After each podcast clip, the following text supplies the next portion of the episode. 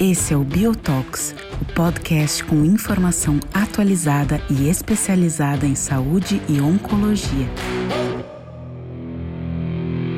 Olá a todos, bem-vindos a mais um Biotox especial pré-ASCO.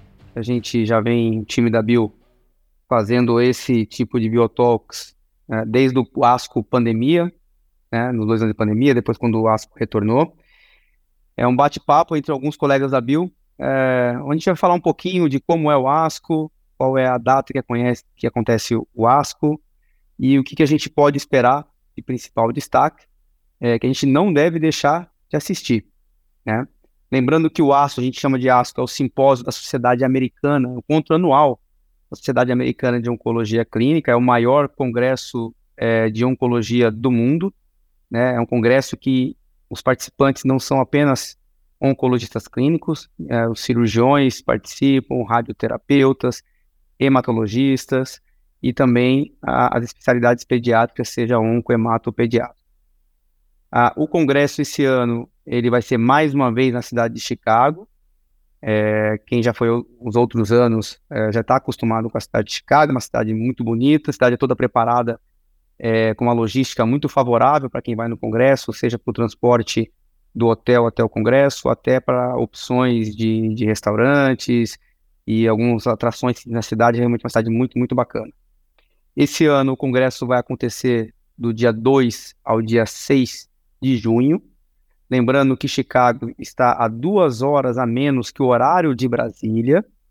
Né? E o congresso começa na sexta-feira, a uma hora da tarde, horário de Chicago, e finaliza na terça-feira, ao meio-dia, horário de Chicago. Uh, ainda quem não fez inscrição, a inscrição ainda está podendo ser feita pelo site da Sociedade Americana de Oncologia Clínica.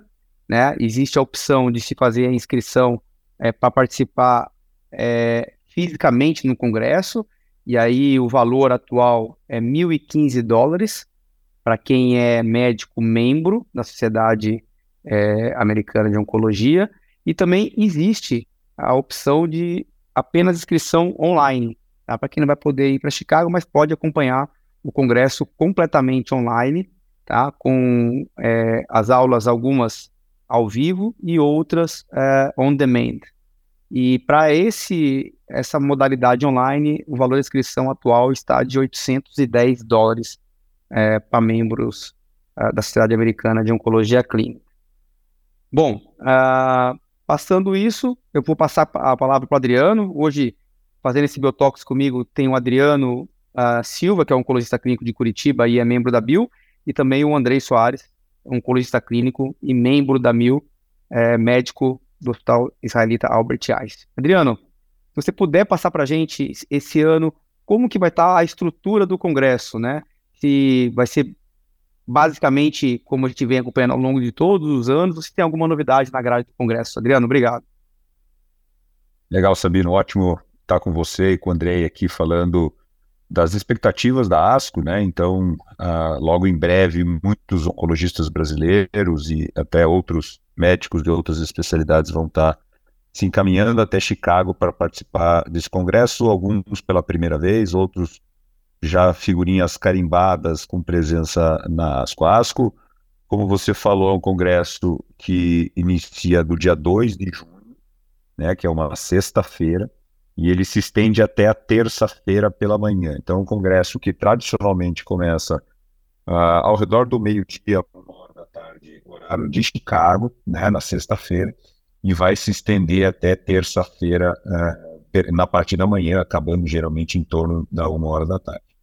Ah, o esqueleto do Congresso é muito parecido, né? Então, a gente vai ressaltar alguns detalhes aqui, mas é, no site você consegue acompanhar a grade, então a gente já consegue selecionar quais são as sessões e que dias elas vão passar. Então, eu recomendo que todos entrem no site, se cadastrem lá, façam login e você consegue jogar ela na sua, no seu, no seu, na sua agenda, por exemplo do iPhone ou até de outro telefone você já consegue jogar.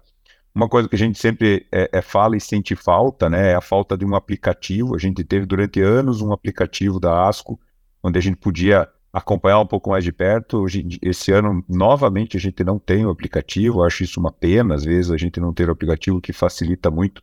Entrar pelo site no celular sempre é possível, né? Então, essa é uma das dicas.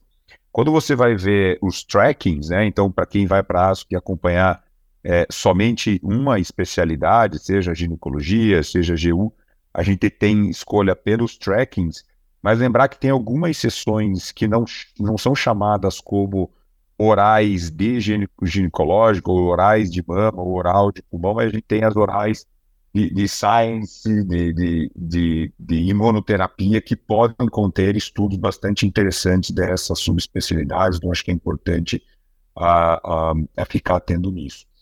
Uh, a gente vai ter a plenária no, do, no, período da tarde, então isso já é tradicional, então as atividades meio que é, é, são interrompidas no período da tarde de domingo, onde só fica a sessão principal da plenária aberta, onde são discutidos o primeiro apresentado o prêmio, a palestra magna no domingo, e depois são discutidos os quatro principais estudos uh, do ano da ASCO. Uh, uma novidade que eu achei na grade, a gente no dia 4, que é domingo, e no dia 5, que é segunda-feira, de manhã bem cedinho vai ter uma sessão pontual de late breaking abstracts. Então, no domingo vai ter um late breaking abstract de uh, um novo tratamento para tumor de ovário, e na segunda-feira a gente vai ter um late break abstract às sete e meia da manhã é, para de tumores uh, urológicos, né, tumor de bexiga. Então acho que é, são duas sessões que valem a pena. E o Highlights, que é uma sessão que muitos acordam cedo para ir, vão ficar depois desse período do late break abstract, competindo muitas vezes com outras sessões orais. Então, para quem gosta de ver. E lembrando que todas essas aulas vão ficar disponíveis online, geralmente 24 horas depois a gente já tem acesso aos vídeos de todas essas aulas. Então, acho que são, são dicas interessantes, né, de, de, de você checar no site, colocar na grade, na nossa agenda, para todo mundo uh, ficar preparado no dia, saber mais ou menos onde vai. Para quem não nunca foi para ASCO, né, e quem está nos ouvindo que está indo a primeira vez em Chicago, vale a pena também dar uma olhada no mapa do centro de convenções ou até conversar com colegas para entender onde fica o hall D, onde fica o hall C, onde fica o Harry Crown, né, para tentar é, até é, agilizar essa locomoção lá dentro, que é um centro de convenções é, bastante grande. Mas acho que de, de, novidades da grade é isso aí, Sabino. Uh, e aí a gente volta daqui a pouco falando um pouco mais uh, da, da, dos artigos da plenária. Boa, Adriano. Bom, bom resumo aí para até para gente que está indo, não é a primeira vez, é, saber dessas novas sessões, digamos assim, e a gente se programar melhor, né? É interessante porque é, não é a primeira vez que a gente vai e a gente sempre se programa antes, é, olha a grade, porque realmente tem várias sessões simultâneas, a gente olha a grade do que a gente tem mais interesse em fazer para a gente conseguir é, assistir essas aulas. E a tua lembrança de que o material todo fica disponível é, para quem fez a inscrição é, a partir de 24 horas depois é muito importante, porque a gente acaba perdendo muita aula que a gente gostaria de assistir. E quando volta para casa, volta para o Brasil, a gente já vem é, acompanhando essas aulas e tentando baixar os slides para a gente conseguir utilizar depois. Bom, a... É, geralmente a gente é. geralmente a gente foca, né, Sabino, nos estudos, né? É, é, ou muita gente foca nos estudos, nas novidades e esquece que tem as sessões educacionais que é, é, que muitas vezes são muito boas, né? São, são revisões, então até para oncologistas que fazem a parte mais geral, que fazem todas as áreas, ou até é, é, oncologistas recém-formados, é, essas sessões, até para residentes, essas sessões acabam sendo até um pouco mais interessantes e atrativas, porque se tratam de, de, de aulas um pouco mais de resumo. Então é um congresso que tem é, é, para todos os gostos, né? A gente, a gente diz sempre. É, as educational sessions realmente são muito boas. Qualidade é, das aulas e os slides são excelentes. Bom, é, vale a pena também destacar que os títulos dos principais abstracts, dos trabalhos que serão apresentados e os que serão apresentados e discutidos durante o ASCO já estão disponíveis no site do ASCO, só que a gente não tem ainda os resultados desses estudos, só temos os títulos, tá? É, e aí a gente separou é, por especialidade oncológica, alguns trabalhos que a gente é, julga que consideramos daquela classe dos imperdíveis, que vale a pena a gente prestar atenção quando eles forem apresentados e discutidos. Então, para começar a, a, a, nos dizer quais os trabalhos a gente deve prestar mais atenção, eu queria convidar o Andrei, que já está aqui com a gente escutando nosso papo, para destacar o que ele acha aí que, que é imperdível, Andrei, para tumores ginecológicos e tumor de mama. Sabino, é, obrigado, Adriano. É sempre legal estar aqui nesse bate-papo. Eu falo que essa semana que antecede a ASCO, a ansiedade vai batendo. Eu falo já faz alguns anos que a gente vai. Mas é gostoso, é um congresso extremamente intenso. Você bem falou, né? Antigamente a gente ficava bem difícil assistir as coisas que a gente perdia, porque a gente acha que vai ser intenso, chega lá é 10 vezes mais intenso, né? Então é excelente oportunidade não só para aproveitar é, de uma maneira educacional, como vocês falaram, mas é uma excelente oportunidade de, de, de trocar ali, é, fazer pontos de amizade, né? Trocar ideias para estudos clínicos, né? Então acho que esse é, é muito bom, né? A gente tem realmente uma semana meio corrida. Bom, para não perder tempo, eu fiz algumas seleções aqui. Veja, a gente poderia ficar muito tempo selecionando, sempre tem bastante artigo, mas eu procurei, assim, pegar os, talvez os mais importantes aqui, é, e talvez estudos que, ou se não vão mudar a nossa prática clínica imediata, são estudos realmente que, que devem mudar a prática clínica por algum motivo, porque confirmam alguns dados assim por diante. É, focando um pouquinho em câncer de mama, eu coloquei aqui três estudos, uma dificuldade enorme de, de, de decidir quais eram, mas basicamente o estudo Nathalie, né, que vai ser apresentado, que é um estudo de fase 3, avaliando o papel de ribo com terapia endócrina, né, com tratamento uh, adjuvante nas pacientes com receptor hormonal positivo HER2 negativo, lembrando recentemente uma grande discussão, um editorial criticando o estudo Monarch, né, para abemaciclib, então acho que aqui é mais um dado mais interessante para a gente trazer.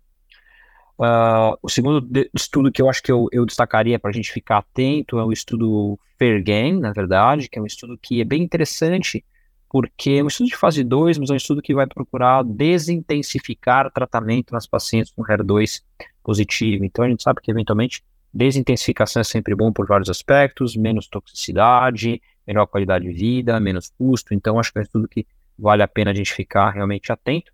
E nesse mesmo cenário, né, uma atualização, talvez não tão sexy quanto outros dados, lá tem estudo de, de celotumorose circulante, né, pós-neoadjuvância, pós-cirurgia, que eu acho bem legal, mas assim, é, é o estudo Short Fair, que é o estudo de fase 3, que avaliou nove semanas versus um ano de, de trastuzumab, né? Então, uma atualização de 10 anos, mais uma vez, é, trazendo aqui dados de desintensificação. E se eu puder continuar já na saúde feminina, né, Sabino? Eu vou dizer que eu também separei três estudos, tá? É bastante coisa interessante, mas eu separei três estudos aqui, dois estudos em ovário, um estudo em, em colo de útero. Eu tenho um estudo bem focado aí, eu tenho um estudo bem focado aí é, para a cirurgia, que é um estudo de fase 3, avaliando a esterectomia radical, é, com dissecção linfonodal versus esterectomia simples, é, com dissecção linfonodal, pacientes de baixo risco, tá? Então, esse estudo é um estudo bastante interessante, que eu acho que vale a pena ficar atento. É, e os estudos de ovário, tenho um estudo também que eu acho que vai trazer alguns, alguns dados interessantes, porque é um estudo que está intensificando muito o tratamento, então é um estudo de durvalumab com paclitaxel e carboplatina e bevacizumab, tá?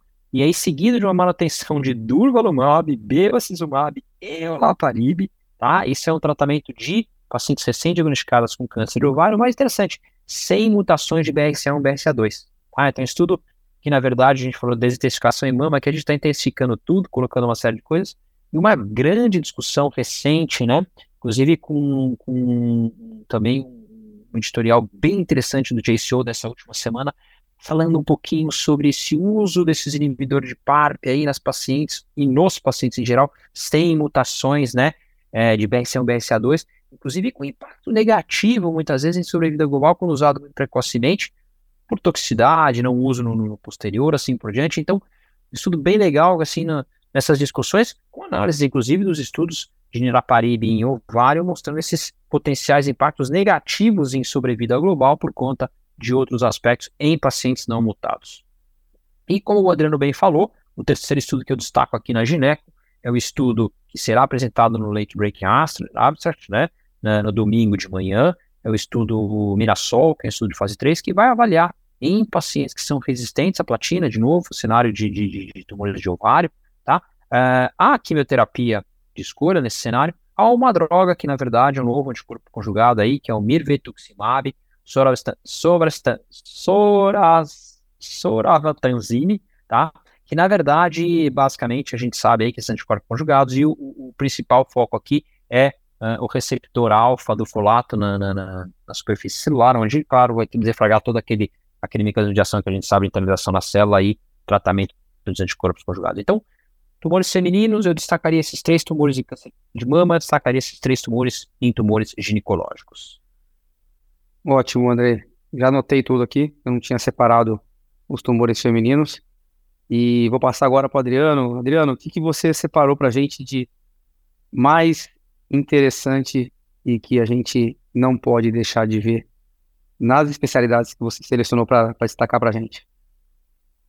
Bom, eu separei tórax, Sabino, e, e, e tórax a gente vai ter, pelo menos do meu conhecimento, o primeiro estudo que fez plenária duas vezes, né? Que é o estudo ADAURA, que é o estudo uh, do uso de osimertinib adjuvante em pacientes com câncer de pulmão não pequenas células ressecado e com mutação de EGFR, as mutações sensíveis aqui ao osimertinib. E esse estudo foi plenária, mostrando seus dados iniciais de sobrevida livre de doença em 2020, mostrando dados positivos, com hazard ratio extremamente significativos. Uh, e ao longo desses três anos foram feitas diversas atualizações, inclusive com uh, recidiva externo central, é, recidiva em três anos.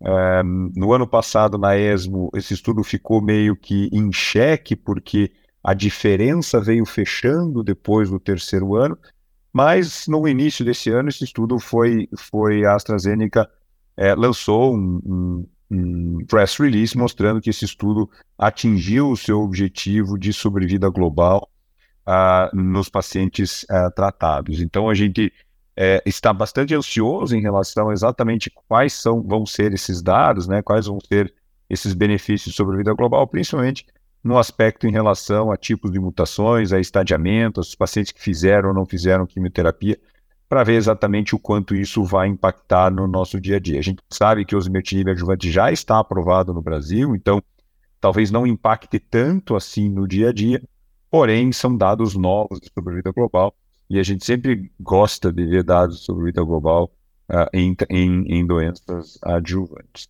É, fora isso, a gente vai ter uh, as sessões orais de, de, de, pulmão vão ser bastante heterogêneas. Assim, acho que é o primeiro ASCO que a gente vai ver estudos significativos em quase todas as doenças torácicas. Né? A gente vai ter uma sessão uh, bem interessante que ela é sempre dividida em, em doença localizada, mesotelioma e pequenas células.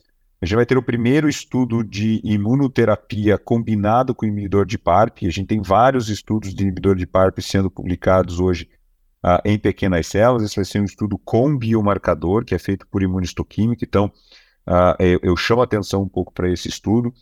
A gente vai ter estudo de mesotelioma combinando químio mais imunoterapia, no caso, carbo, pemetrexed e é, pembrolizumab. A gente sabe que o estudo de ipinivo comparado com carbo uh, é um estudo uh, que mostra bastante semelhanças, um pouco de benefício de sobrevida uh, livre de progressão para imunoterapia, mas agora a gente vai ter um estudo de, da combinação de químio mais imunoterapia para mesotelioma. E para tumores metastáticos, vai ter uma sessão bastante direcionada para terapia-alvo, né? Então, novas drogas anti-EGFR, né, a gente vai ter um, um novo anti-EGFR da AstraZeneca que tem uma ação no sistema nervoso central bastante importante, mostrando seus dados em sistema nervoso central. Ah, drogas bastante promissoras nos pacientes que têm a EGFR, a mutação do exon 20, né, que é uma mutação um pouco mais rara, mas que tem tido cada vez mais uh, uh, tratamentos. E vários estudos, três estudos, na verdade, falando sobre a mutação uh, de Carrage do c que é uma mutação onde a gente tem o sotorazib como, como tratamento já aprovado também no Brasil, mas que vai, vai ter vários estudos aí combinando com quimioterapia, combinando com imunoterapia, que eu também chamo a atenção para todos a ficarem um pouco atentos. Mas de pulmão, Sabino, a grande, a grande estrela do, do, do tórax vai ser o Adaura, fazendo a plenária pela segunda vez na ASCO em quatro anos seguidos aí. Excelente, Adriano. A gente espera aí ver o que, que a plenária do Adaura pode trazer de diferente do que a gente já sabe. Até eu estou curioso para saber. Bom, eu também separei é, alguns trabalhos é, em uro e gastrointestinal. Né? É, um primeiro trabalho que é bem interessante para a gente poder ver em uro é a avaliação de um dos braços do PC1, né? lembrando que o PC1 era um estudo com quatro braços, né? multifatorial 2 por 2 e um dos braços avaliava a adição da radioterapia como tratamento local uh, do tumor primário no câncer de próstata. A gente já sabe uh, que essa modalidade em pacientes com baixo volume de doença é, tem ganho de sobrevida. A gente tem um, estudo anterior Stampede positivo, tem um outro estudo negativo, randomizado, mas a meta-análise desses dois estudos mostrando que para pacientes com baixo volume de doença, tratamento do tumor primário da próstata com radioterapia tem aí um, um, um ganho de sobrevida global.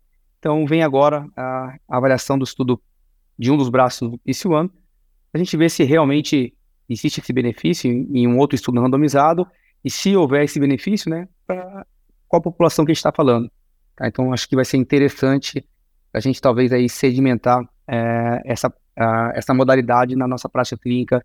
A gente já faz hoje, mas com mais uh, certeza que a gente está fazendo o correto.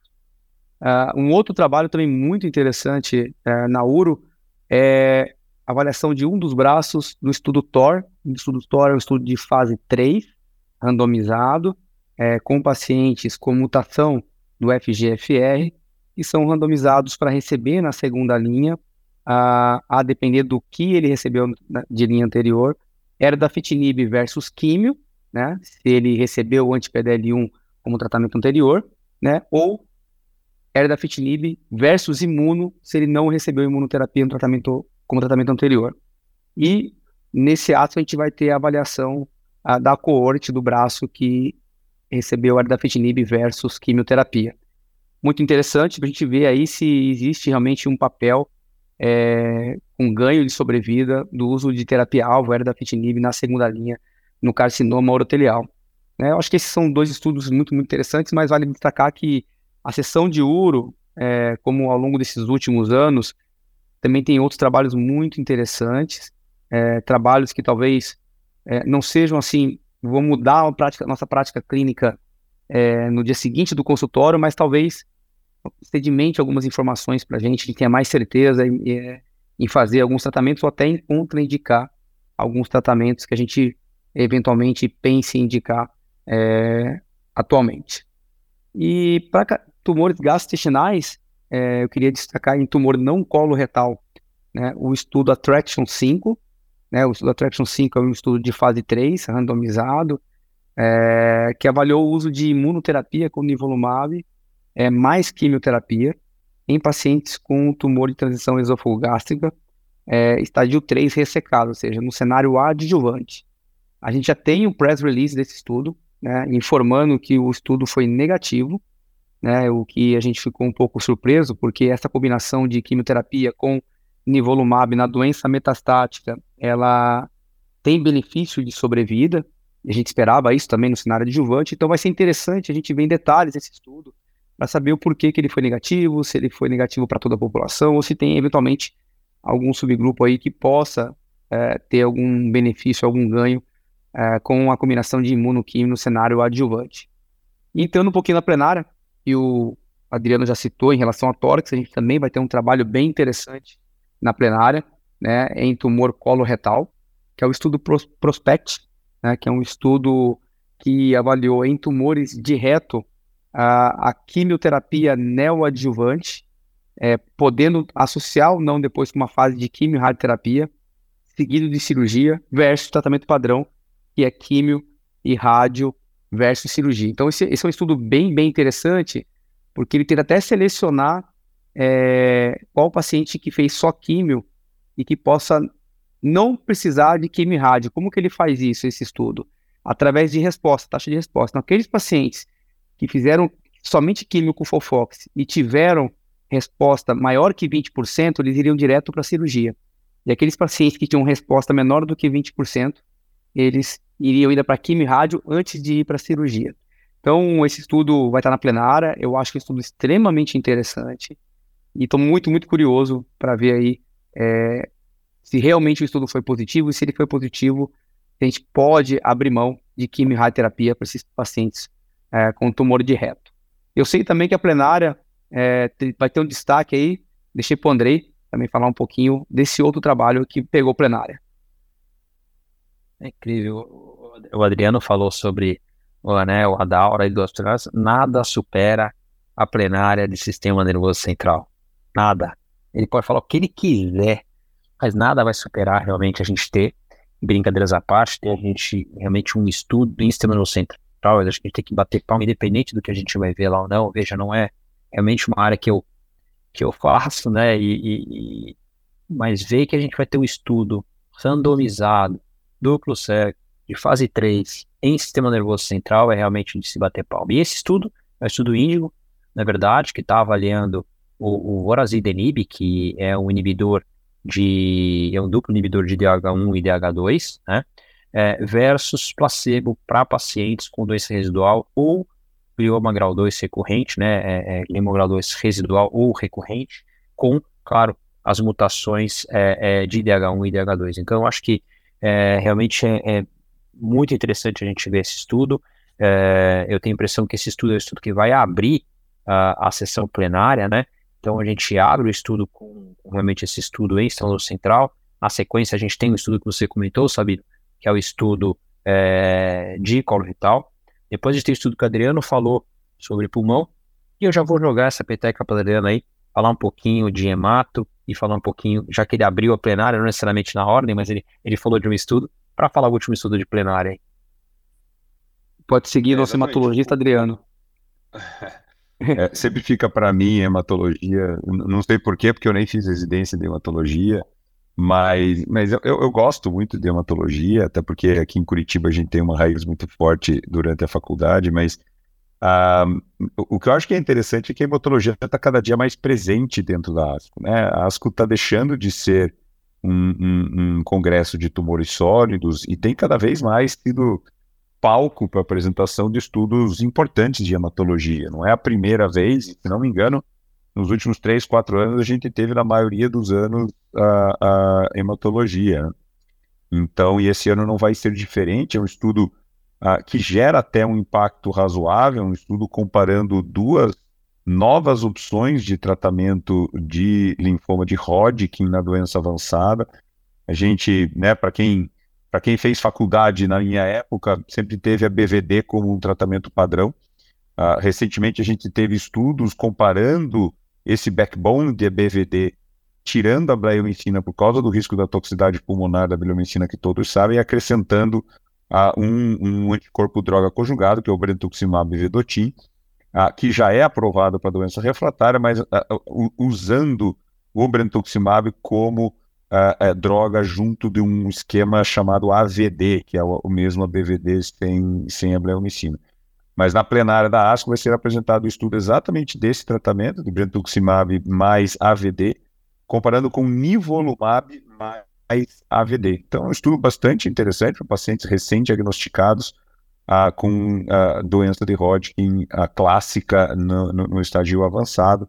Então, uh, vamos aguardar né, o que, que esse estudo vai mostrar, o que pode eventualmente mudar o tratamento dia a dia dos pacientes com doença de Hodgkin. Imagino que os hematologistas estejam bastante curiosos. E a gente também vai ter bastante sessões durante a ASCO, incluindo ali de doenças como mieloma múltiplo, linfomas, leucemias crônicas, e também uma sessão bastante interessante sobre carticel, que tem sido cada vez mais usada aqui no Brasil, há, há vários centros já sendo capazes de fazer é, carticel, então é uma terapia cada vez mais realidade no nosso meio da, da oncologia, mas principalmente da hematologia. E isso acaba fechando a plenária, né, Sabino? Então esses quatro estudos que a gente ah, mencionou no domingo à tarde, acho que todos vão poder acompanhar. Bom, excelente. Acho que a gente passou pelos principais destaques, né, a nosso ver, e conseguimos passar pela plenária.